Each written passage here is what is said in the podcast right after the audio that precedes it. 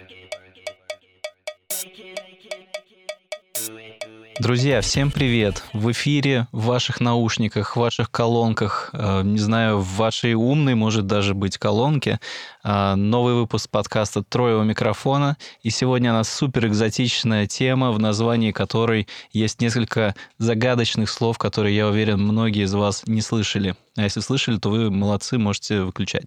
А, итак, тема сегодня – OEM бизнес будущего, advisors и как их применяют OEM. И сегодня с вами Андрей Албул. И у нас еще обновление в команде. С нами новая ведущая Полина Емель. Полина, привет. Всем привет. Очень рада быть с вами.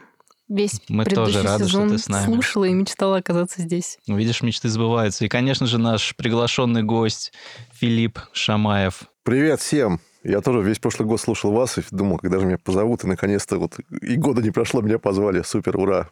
Привет. Добро пожаловать. Итак, у нас сегодня тема очень интересная. Для тех, кто слушает впервые, это все может показаться каким-то набором странных очень таких слов. И вот когда, вот если бы я был человеком, который слышал бы это все впервые, угу. И одновременно я был бы человеком, который много-много лет назад собирал компьютеры самостоятельно, я бы вспомнил такую вещь, что OEM – это такие производители, которые заменяют собой оригинальные запчасти. Например, вот, когда я собирал компьютер, у меня всегда был выбор купить оригинальную видеокарту или OEM. По заверениям продавца, в честности которого я не сомневался ни на секунду, он говорил, что это все то же самое, собранное на том же заводе, просто без коробки и вот в этом целлофановом пакете. Филипп, это так? Смотри, на самом деле, давай мы будем пользоваться той терминологией, которую мы используем у нас в компании – и в нашем понимании OEM не тот, кто делает ту же самую копию оригинального оборудования, запаковывает ее не в коробку, а в целлофан. А в нашем понимании это компания, которая производит э, какое-то оборудование, машины, станки, что угодно, серийно, либо мелко, либо среднесерийно. То есть мы говорим сейчас о серийных производителях – но, собственно, во что они упаковывают, это, может быть, это уже зависит от, э, собственно, продукта. И еще один очень важный момент. Мы говорим сейчас с вами, давайте будем говорить про промышленность. Потому что, на самом деле, компания, которая производит, например, телевизор или микроволновки, на самом деле тоже является, с точки зрения OEM. Да, потому что ну, она просто производит бытовые там, товары, например. А мы с вами говорим про рынок промышленности. То есть, когда к нам звонят и спрашивают, можем ли мы починить стиральную машинку, это не про нас, да? Мы говорим про других OEM. А, ты знаешь, на самом деле и да, и нет. Если мы говорим про бытовую технику, то, наверное, это не про нас. Но есть огромный рынок промышленных стиральных машин, и там используются, собственно, наши, наши те же компоненты э, гамма индустрии, да, те же частотные преобразователи, да, и там мы можем помочь. Хорошо, а можешь тогда подробнее рассказать про тех УЕМ, с кем мы работаем? Какие, может быть, сегменты? Да, э, то, что называется машиностроение в широком смысле – оно бывает тяжелое машиностроение, легкое машиностроение, среднее, большое, малое. Вот. Ну, лучше, наверное, просто привести примеры. Например, э, кого мы называем OEM-производителями? Например, те, кто производит э, любые там, металлообрабатывающие либо деревообрабатывающие станки. Те, кто производит подъемно-транспортное оборудование. Это могут быть какие-нибудь конвейеры, для совершенно разных отраслей, там, начиная от угольных специальных конвейеров, телестакеров, которые загружают, допустим, баржу углем, вот, и кончая пищевыми конвейерами, где там совсем маленькие нагрузки, и конвейеры могут быть очень компактные. Вот. Это могут быть подъемные краны, это могут быть лифты, там, как и для, допустим, для гражданского строительства, как и для промышленного, специальные лифты там, большой грузоподъемности. Это могут быть производители компрессоров, насосного оборудования, систем управления для них. То есть, в принципе, вот этот огромный-огромный кластер, это все вот наши клиенты, которых мы называем OEM. Кажется, их очень много. И вообще мне тут сразу вопрос. Я сегодня, знаете, буду таким бытовым человеком, обывателем. Сделаю вид, что я не понимаю, о чем вы говорите. И спрошу, а разве в России это производство вообще есть? Я думал, мы там какие-то ценные металлы, нефть, газ экспортируем. А, и, и, и мы еще что-то производим, да? Слушай, я буквально вот сегодня утром прилетел с Перми, и я тебе скажу, что мы там посетили несколько производств, и более чем есть. Причем мы говорим о действительно наукоемком, сложнейшем производстве. А, и очень важно сказать, что вот те предприятия, которые я посещаю, которые даже вот я посетил вчера, это абсолютно мировой уровень. Это чистые цеха, это современное оборудование, самые точнейшие там станки вспомогательные, которые там ведут на металлообработку. Это офигенная культура производства, это чистая спецодежда, каски, то есть, ну, как бы я был поражен. И таких производств, на самом деле, очень много. Я говорил только про Пермь, но на самом деле везде, где я бываю, я вижу действительно очень современное производство, которое ну, ничем не уступает европейскому или североамериканскому. Очень здорово такое слышать, конечно, и ну, приятно мне, рад за нашу страну, что все-таки у нас что-то есть. Да, нам есть чем гордиться, действительно. Да, это очень круто. Хорошо, спасибо, Филипп. Мы поняли, наверное, кто такие ОЕМ, а можешь чуть подробнее рассказать вообще о не знаю, становлении этого бизнеса, да? То есть ты сказал, что сейчас у нас очень крутые производства, а как все зарождалось и, может быть, потом куда все движется? Окей. Э, собственно, первый человек, который взял четыре колеса, соединил их между собой и назвал это телегой, был первым ОЕМ-производителем. Вот. Ну ладно, я шучу. Ну, собственно, мы понимаем, что как бы человек постепенно как бы все, все по мере своего развития э, э, делал все более и более совершенные орудия труда и совершенствовал вообще технологии производства. И развитие ОЕМ-бизнеса, оно напрямую связано, на самом деле, со всеми вот так называемыми промышленными революциями. Ну, конечно, про колесо я пошутил, хотя, допустим, понятно, что, допустим, те, кто начал делать, там, соединять колеса между собой, делать какие-то механизмы, допустим, мельничные, да, это уже были ОЕМ-производители мельниц. Вот, там мало что изменилось, просто теперь деревянные колеса заменены на стальные. Вот. А так, э, промышленная революция, там, первая, которая повлияла и которая дала прям такой рывок для всего УЕМ-производства, это, наверное, была, ну, так называемая первая промышленная революция, когда в 17 веке э, в Британии начали использовать паровые двигатели и оснащать как бы, производство именно стали приводить в движение уже там не, не мускульной силой там, людей или животных, а именно э, паровым, паровым двигателем. Потом вторая промышленная революция – это изобретение, как известно, конвейера в начале 20 века, в конце 19, в конце 19 начале 20-го, да, Генри Форд. Третья промышленная революция – это уже 50-е годы 20 века, когда появилась автоматизация и автоматическая система управления – и сейчас, на самом деле, начинается... Мы с вами уже там примерно лет 10, ну, может, чуть побольше, наблюдаем четвертую промышленную эволюцию, то есть уже цифровую. Вот как бы ОЕМ, он следует за, всем, за, всем, за всеми этими промышленными эволюциями и является неотъемлемой частью. А тут прямо напрашивается аналогия.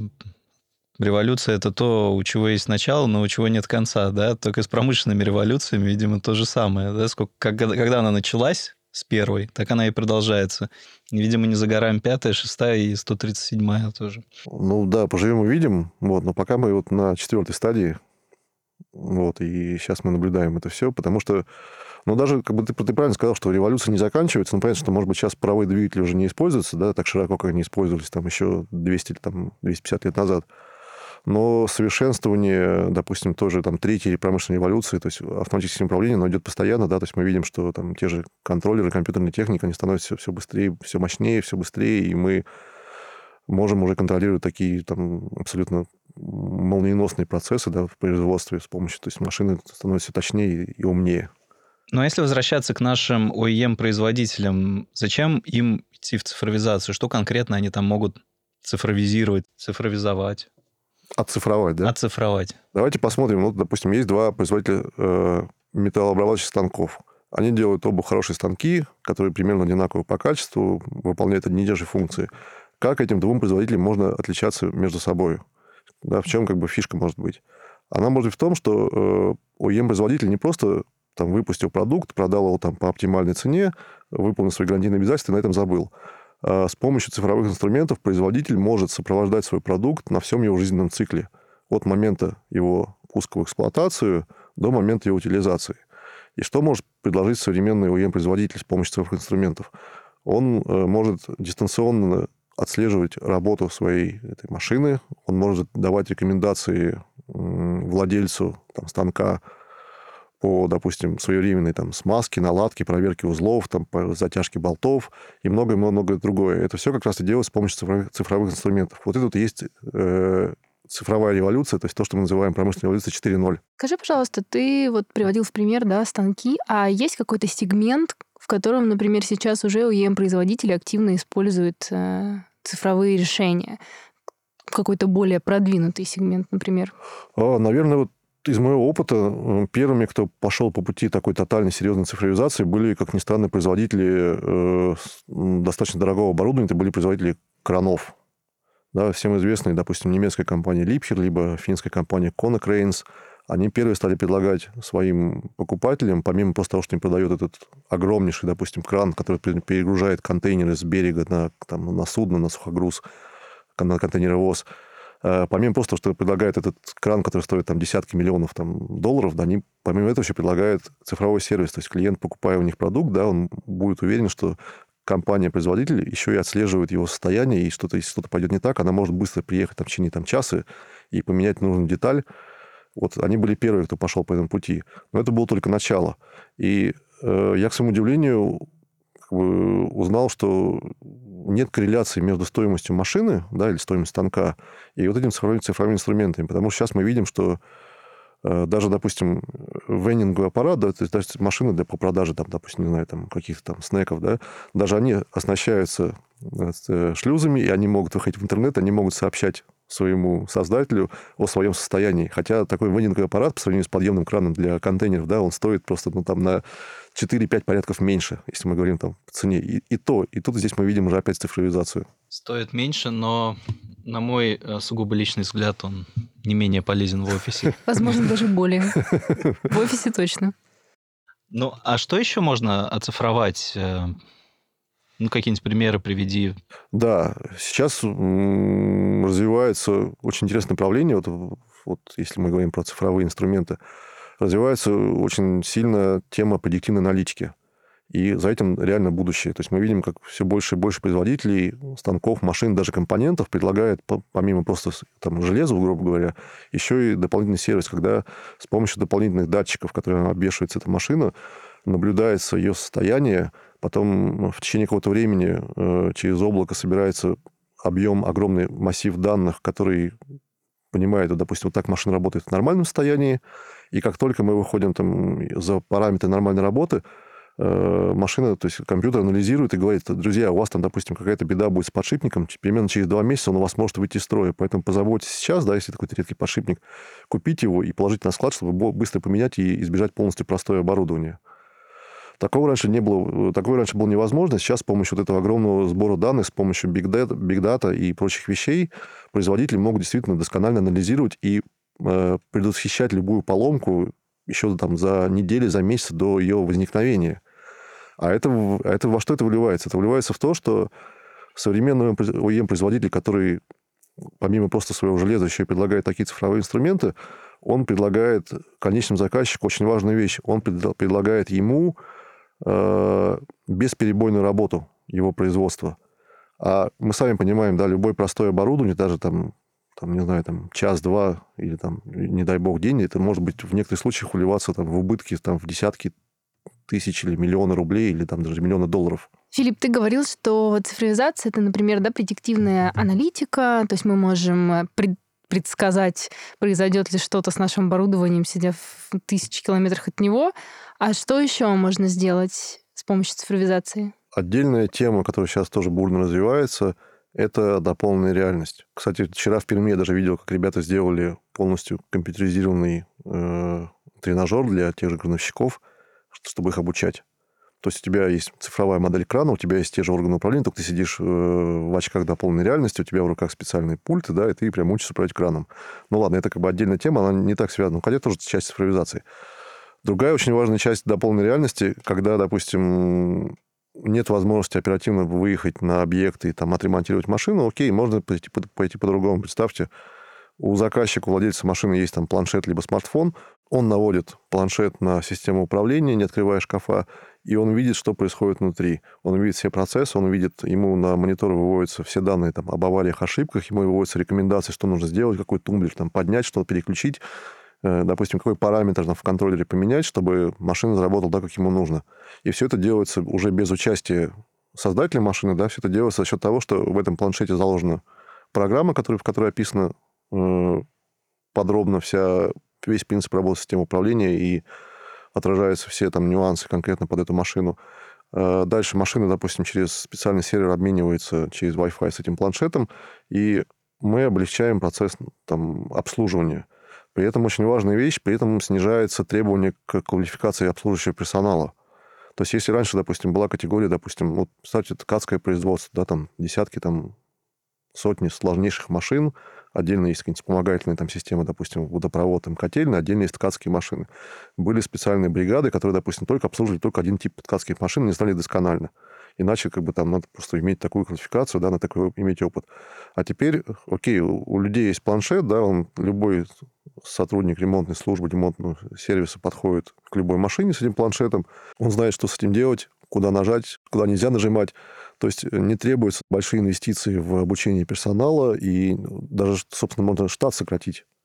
То есть персонала. сокращается влияние человеческого фактора, да? На да, совершенно верно. И э, мы видим такую тенденцию. Ну вот если говорить вот о, о таком типе дополненной реальности, то это только только среди наших клиентов это тысячи компаний ежегодно, да, они покупают лицензии, делают э, подобные вещи для того, чтобы облегчить своему заказчику жизнь и облегчить ему работу и общение с машиной. Хорошо, это понятно. И мы очень рады за OEM-производителя, который сможет еще больше зарабатывать денег. Но а если отойти от меркантильной стороны, что-то еще он может получить?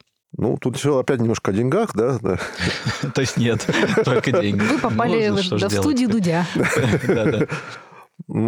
И да, и нет. Но смотрите, опять же, э, как выглядит, допустим, да, у многих УЕМ-производителей, особенно у крупных, у серьезных компаний, международных компаний, есть огромные штаты э, сервисных служб, которые фактически сидят на телефоне, это какие-то колл-центры, которые там получают звонки со всего мира, да если мы говорим там о каких-то действительно международных корпорациях, и вынуждены их обрабатывать, да, реагировать на эти случаи, отправлять инженеров там, там, не знаю, покупать билеты в последний момент, лететь, ремонтировать машину и так далее. Сейчас это уже все уходит в прошлое. Потому что, ну, представьте, вот, вот есть прям настоящий пример, там, э, производители деревообрабатывающих станков в Южной Корее, там, один наш клиент, они экспортируют свои машины, ну, по всему миру, вот, за пределы Южной Кореи. Что делать дальше? Как следить этот огромный парк машин установленных, которые там уже там исчисляются? Как там... они там на чужбине-то? Да, как они на чужбине. Все очень просто. Каждая машина выходит в интернет, посылает определенные, через каждые промежутки времени показания о своем состоянии, и там достаточно несколько человек, которые просто приходят на работу, включают компьютер и видят карту глобус мира, на котором отображены точками, где стоят машины. И э, как только где-то происходит любой трабл, любая проблема, да, там загорается колокольчик, и оператор может быстро отреагировать, понять, что строп именно произошло с машиной, и, и отправлять туда, допустим, сервисного инженера не просто как бы на разведку, да, что же там сломалось, а отправлять уже с комплектом запчастей, чтобы моментально произвести ремонт, то здесь происходит огромная экономия э, расходов. Ну, вот это сервисное обслуживание. Вот. И на самом деле это даже имеет, давайте помечтаем, это имеет даже позитивное там, влияние на окружающую среду, потому что меньше перелетов, да, то есть меньше поездок, меньше выбросов СО2. И вот как бы вот, вот, вот, вот, вот еще один эффект цифровизации. Ну, понятно, что он так, может, не такой значительный, но тем не менее. Круто. Ну, звучит все футуристично. И вот э, всегда вот кажется, да, когда ты живешь там в своем каком-то времени, что уже что-то новое изобрести сложно. А что же еще можно тут придумать? Вот что вот э, в случае ОЕМов нас может ждать? Да, что нас ждет в будущем? Я сказал, что эта промышленная революция 4.0 началась там примерно 10-12 лет назад.